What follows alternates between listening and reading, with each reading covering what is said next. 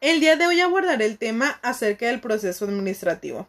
El proceso administrativo generó una gran paradigma, ya que fue desarrollado por Henry Fayol en 1916, aunque todavía se discuta si la administración es una ciencia o por lo contrario es un arte. Desde una perspectiva funcionalista, se afirma que la función básica de la administración como práctica es la de seleccionar objetivos apropiados y dirigir la organización hacia sus logros establecidos. Henry Fayol define el proceso administrativo como un conjunto de pausas a seguir para la resolución de un problema. También lo define como una herramienta que se aplica en las organizaciones para un logro de sus objetivos y satisfacer sus necesidades lucrativas y sociales. Si los administradores o gerentes de una organización realizaran debidamente su trabajo a través de una eficiencia y una eficacia, es mucho más probable que la organización alcance sus metas. Por lo tanto, se puede decir que el desempeño de los gerentes o administradores se puede medir de acuerdo al grado en que estos cumplen con el proceso administrativo.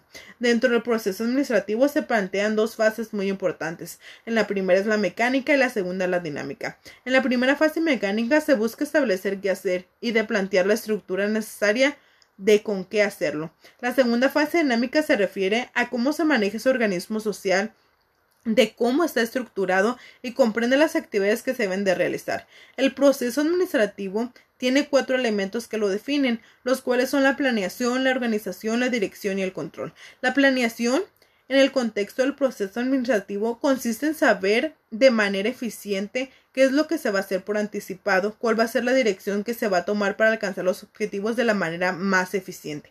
La organización es un sistema que permite la utilización equilibrada de los recursos cuyo fin es establecer una relación entre el trabajador y de la persona quien lo va a ejecutar. La tercera es la dirección, el cual se trata acerca de la influencia que se tiene al momento de realizar los objetivos, que todos vayan en sí por un objetivo establecido. La cuarta es el control, que es la función que efectúa la medición de los resultados obtenidos, comparándolos con los esperados, con el fin de buscar la mejora continua.